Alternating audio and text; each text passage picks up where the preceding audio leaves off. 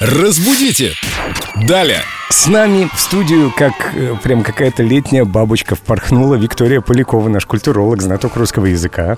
Привет, Вика. Привет. Вика, мы гадаем в книгоскопе по книгам, и иногда, открывая книгу, мы видим надписи, в том числе и до начала текста. Я просто стесняюсь спросить, форзац правильно или форзац?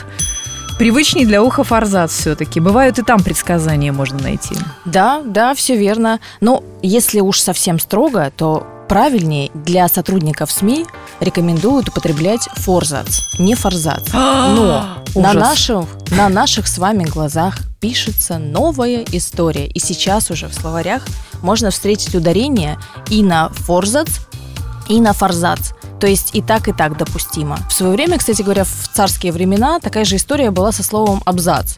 То есть нормально было говорить абзац. И сейчас, конечно, И люди нам, понимали нам друг друга? кажется, да, нам кажется это очень диким каким-то произношением, но тогда это была норма, а потом со временем уже стал абзац. Но мы уже приучили наших слушателей правильно говорить апостроф. А то раньше многие пользовались апостроф, а умудрялись еще сказать апостроф. Апостроф. Значит, все-таки форзац, еще бы понимать, что это такое слово-то мы запомнили, как правильно произносить, а вот его значение не все поняли.